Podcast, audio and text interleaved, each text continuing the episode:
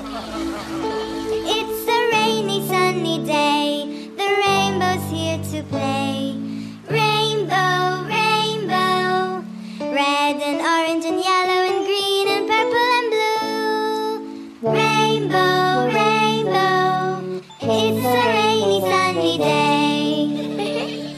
北京时间十二点零六分，这里是正在直播的文艺大家谈，来自中央人民广播电台文艺之声。各位好，我是小东。各位好，我是小昭。这是谁唱的歌这么童趣小猪佩奇呀、这你都不知道啊？啊？说那么耳熟呢？确实，现在这个小猪佩奇的形象啊，应该说在中国也是成了超级网红啊。特别是为什么叫网红？特别是在互联网上啊，这个形象可能很多人都见过。其实，在一些呃商场我们也见过相关的周边，就是一个长得像吹风机一样的那种脸的一个小猪，突然间就哎被很多网友给调拿作为一个调侃的对象啊，形成了这样一个网红的这么一个局面。你们的男生啊，可能知道佩奇知道的少，女孩很早就开始用一个表情包，就是精致的猪猪女孩。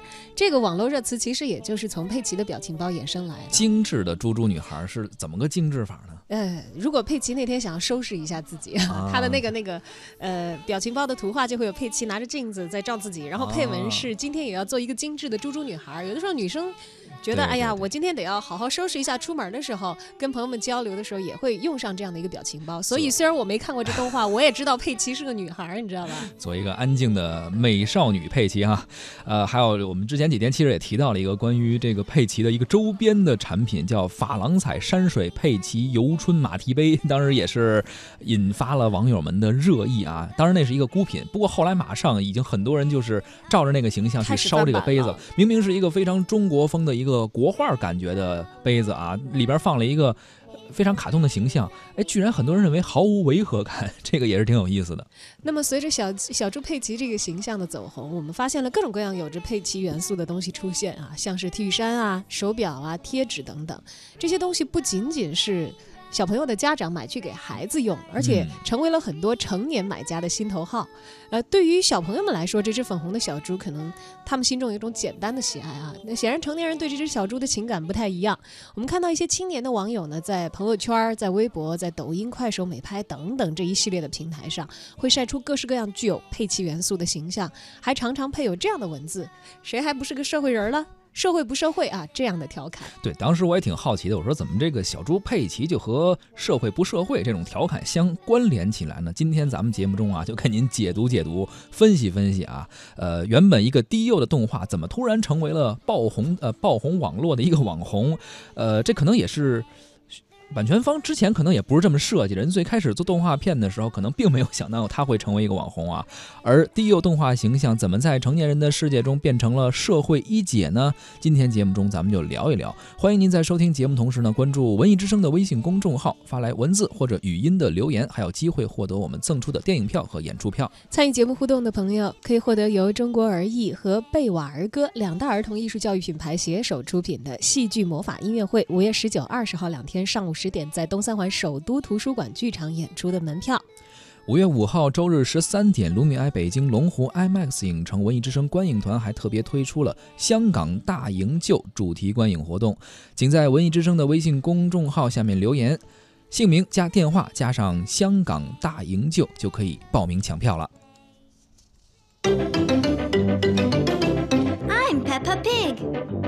This is my little brother George.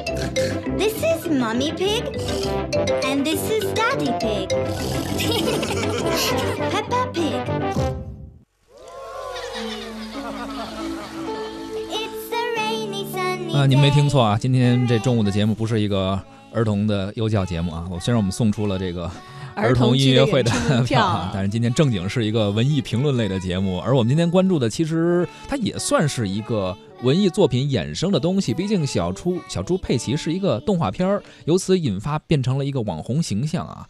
所以我们要追溯到这个动画片的缘起，应该说在十多年前吧啊。英国学前电视动画片《小猪佩奇》中的一个卡通人物形象，就这么诞生了。这是一部简单益智、有趣、非常适合小朋友观看的动画片。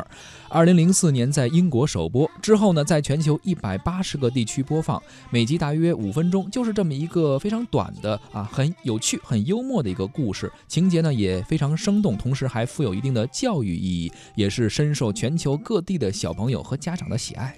有这样一组数据啊，在二零一五五年的时候，央视呢引进了小猪佩奇，播放之后很快就跃居早上七点时段的收视率第一位的动画节目了。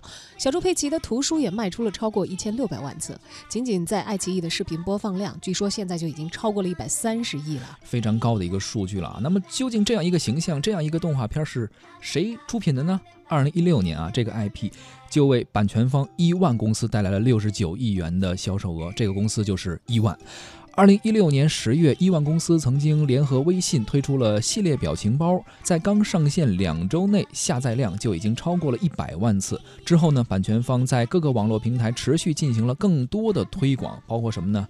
美拍啊，美拍和这个小猪佩奇在内容相关的视频总量已经达到了。大约有八万啊，播放量已经为十亿了。其中呢，播放量最高的内容呢是小猪佩奇的方言版、配音版和小猪佩奇的壁纸。网友们还配音创作了什么北京话版的小猪佩奇呀，包括重庆版的小猪佩奇来了。不知道重庆话版的什么感觉？我跟你说，我还真看过这个北京话版的，是一个成年人朋友，就自己都是孩子妈了，然后把那个呃北京话版的小猪佩奇一个短短的配音能来吗？发给我，我我学不了，它里头有什么？吃了在那儿固有固有。然后还有包括很多北京的土话的一些，就安排到一集的小猪佩奇的这个内容里啊。当时是真的也是，呃，你明白北京方言里头意思的人，真的看了以后是乐不可支。就是网友们的一些二度创作，包括重庆版的，还有广东话。我那会儿是不知道有重庆话版，不知道，要不然我也找过来回赠给了那个朋友。对对对，什么长沙的、新疆的各地方言啊，都有这个佩奇的配音啊。不同地域、不同背景、不同社会角色的网友们啊，可以说是自己在玩耍，同时跟佩奇在玩耍，也是算是一些有点。恶作剧的形式啊，也或者叫自娱自乐吧。对，这个快乐好像是对于成年人来说啊，你是很少在这个现实的生活当中跟一些和你正经打交道的人玩一些恶作剧的。嗯，可能也就在亲密的人、朋友还有家人之间，你要用小猪佩奇来完成一个恶作剧，也无伤大雅哈，也不会伤害到别人的一些感受的。自己出糗的出丑的一面，可能小猪佩奇不会在意的。那，但是今年呢，有点意外了，这只网红猪与社会人联系在了一起。嗯，充满童真的佩奇和社会人。所碰撞出来的反差萌呢，也很快引起了网友们的关注。刚开始是快手上啊，有网友晒出了小猪佩奇的纹身，之后呢，就有人剃了小猪佩奇的发型。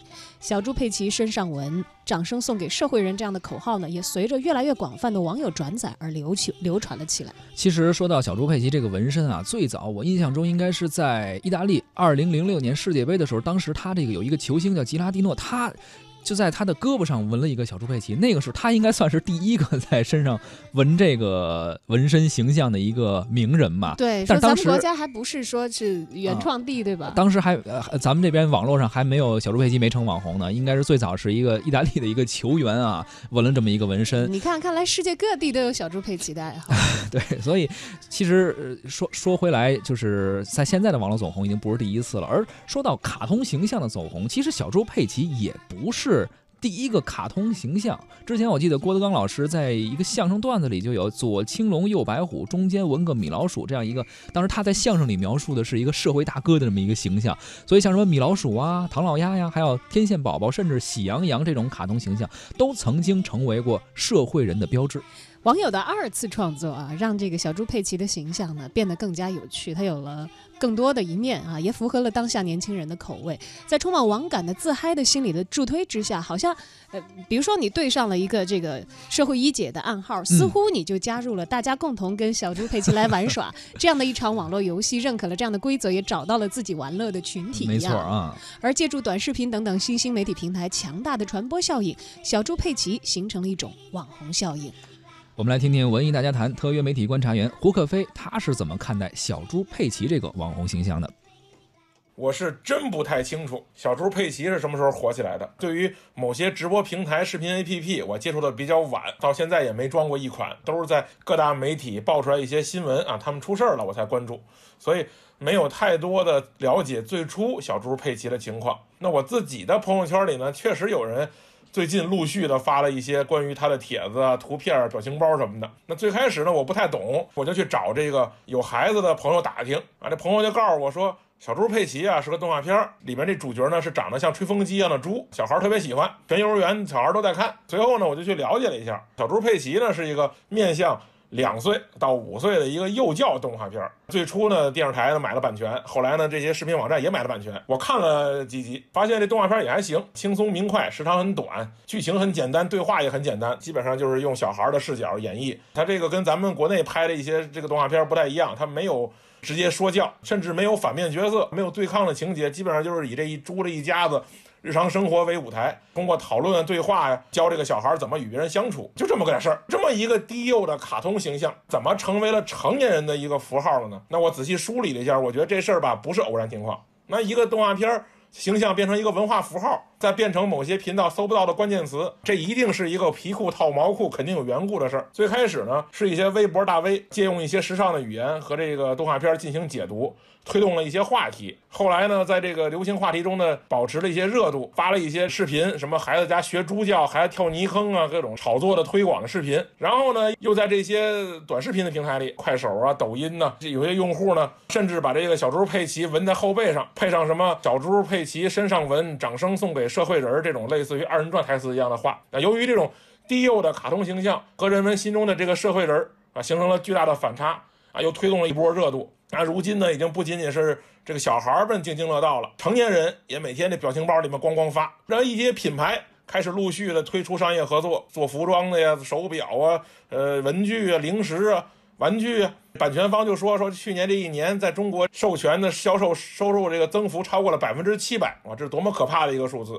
他们说预计到二零二零年，小猪佩奇的相关零售在中国将达到二十亿美元，哇，这是一个特别惊人和吊诡的事儿。背后的一步一步绝对不是个体的行为，而是有互联网精心策划的结果啊！你与其说是动画片成功，你不如说动画片背后的团队在中国的营销非常成功，是吧？这猪呢，仿佛一夜之间获得了。不同年龄、不同阶层、不同文化圈受众的共同喜爱，在过程中呈现了令人惊叹的繁殖能力。最奇怪的是，那所有圈里他都在，是吧？那玩鬼畜那波人也也玩佩奇的鬼畜。那豆瓣里聊八卦那帮女的也聊佩奇，这帮老铁们嘴里也是佩奇。你这太厉害了，猪成为了一个文化符号，把互联网背后隐藏的各种群体召集了起来，然后自己不断演变成新的样子和意义。啊，最有意思的就是社会人这个定义。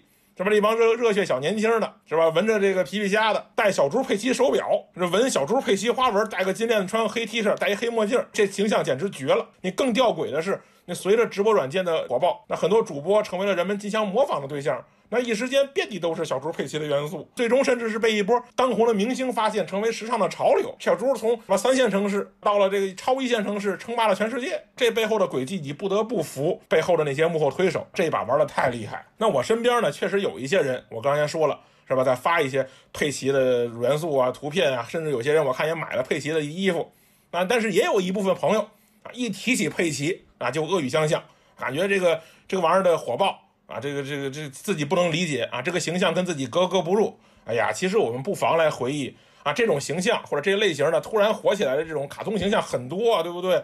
那曾经有一段时间有一个红狐狸是吧？叫叫阿狸什么的，也铺天盖地哪哪都是啊，抱枕呐、文具啊，什么都有。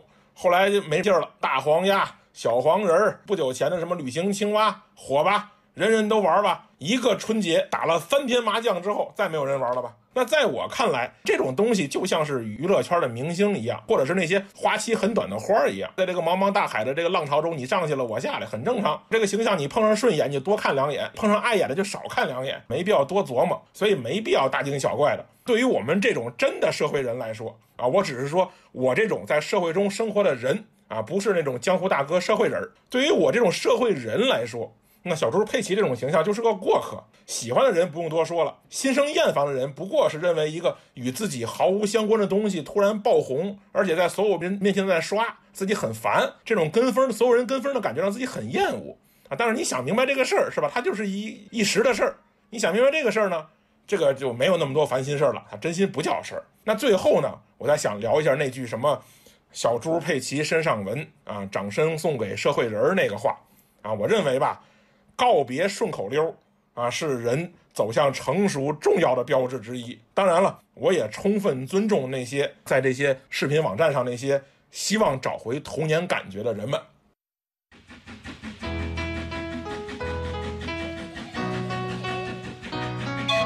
Grandpa's little train goes choo choo choo, choo choo choo, choo choo choo. Grandpa's little train goes choo choo choo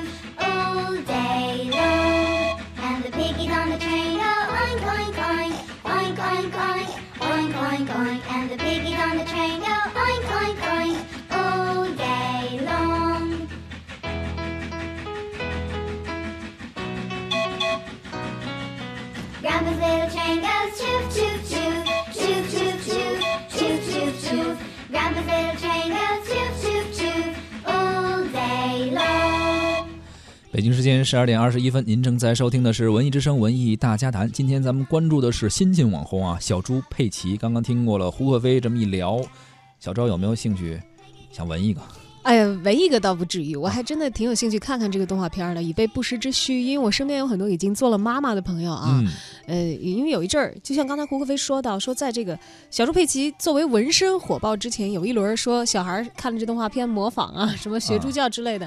那个时候，其实我问过我身边的一些妈妈，呃，因为那个话题火了，就为什么会这么热？对，啊我说不是，我问他们，我说那个有小孩在网上看了小猪佩奇开始学猪叫，你会不会不让你的小孩看这个动画片儿？啊、妈妈说，谁不让我给小孩看这动画片，我跟谁急。为什么呀？说我小我的小孩没有学猪叫，嗯说但是如果我不把 iPad 放着这个呃小猪佩奇给他看的话，我的小孩急，对很难安静，所以成了一个哄娃神器。所以我我很愿意去了解一下，就是这个动画片有什么样的魅力啊？那么获得这个小朋友的喜爱，也确实成为了。给家庭减负的一个 必备的一个利器了，神器这个词儿用的特别好啊，而且纹身这个事儿，劝大家也也别别模仿。而且这个网红可能就红这么一阵儿哈，过过一段时间可能就不红了。再者，挺疼的哈，弄个水贴画 儿就可以了。对吧？是的，嗯，而这种网络亚文化现象啊，就本质上，刚才胡歌飞也讲到了，跟之前流行的旅行青蛙、佛系青年一样，青年人呢，可能在平时的生活当中面临很多压力，所以在网络语境里啊，这。被他们视为一个比较放松的环境，那么就以这样调侃的姿态去释放自己的压力。那么小猪佩奇呢，也成为他们借以自我表达的时候所运用的一种方式。嗯，互联网上总是希望一些轻松娱乐的东西嘛，而互联网又是一个快节奏的东西，它是这样一个就是呃变化非常快的一个生态，不可能说一个形象可能长达一年、两年、五年甚至十年，在互联网上大家的热情永远那么高，所以总是有高有低，有起有伏。可能小猪佩奇过半年之后就不热了，可能又会出现一个新的表情包或者新的热词或者新的形象。对，那可能是对成年人啊，就是对于这个看着小猪佩奇长大的一代这个小朋友来说，可能他的 对他的成长力会非常的强。就像现在我们回忆起米老鼠、唐老鸭，虽然已经在国内很久都没播了，还是充满了童年的亲切感，对吧？是的，嗯而当有着具备专业技能的一些艺术工作者啊，就像我们之前讲到的那个佩奇游春马蹄杯，嗯，的制作者啊，中国美术学院的陈先生，当他们以自己的专业技能很认真的加入了这场和佩奇的网络的玩乐当中来的时候，我们就看到了一脸愉悦的小猪佩奇，在一只白瓷杯上，在充满中国元素和意蕴的青山绿水间骑起了自行车，这也算是他衍生出来的一个新的载体啊，珐琅彩山水佩奇游春马蹄杯。对。而还有网友呢，是自创了各大知名品牌和小猪佩奇的联名款的服饰，从贴纸、手表到游春杯，还有联名 T 恤衫。我觉得这网友们实在太有才了，嗯，就几乎是连下一步小猪佩奇的文创衍生品现成的设计开发思路都给 IP 方给准备好了。都替他们已经想好了啊，但是也不知道这些创意，你说有没有取得官方的授权啊？我估计大部可能分可能还是没有的。对这个，但是虽然没有授权，但是这种网上只要你没有变现，没有说真的做出来去卖钱，你只是设计一些图纸，或者说呃发布一些思路，还没准儿反而会给版权方一些灵感，说不定以后这个版权方就会和这些品牌展开一些合作啊，也能够开启一些中国的市场。对，像前不久呢，伊万就已经宣布了，计划在二零一九年在北京、上海授权运营，官方推出的小猪佩奇的主题乐园。嗯你看这阵仗不小啊！是据说呢，将来还有计划会开始长达三年的小猪佩奇的巡回演出。显然呢，版权方已经开始收获佩奇在爆火之后随之而来的巨大的商业利益了。但是在爆发式的增长当中呢，呃，人民日报的评论里也提到了一些担忧啊，值得我们所有的成年人去思考。说不少的中小学生以此标新立异，一些人以穿戴小猪佩奇的服饰、手表等互相攀比，更有甚者，少数不法的商家。假冒仿制相关的产品去攫取利益，这些不利于文化产业健康的发展啊，需要警惕。毕竟，小猪佩奇再社会，也不能够毁了孩子们的童年，不能逾越规则和底线。Huff and puff, huff and puff, the train goes on the track. Clickety clack, clickety clack, the train goes on the track. Huff and puff, huff and puff, the train goes on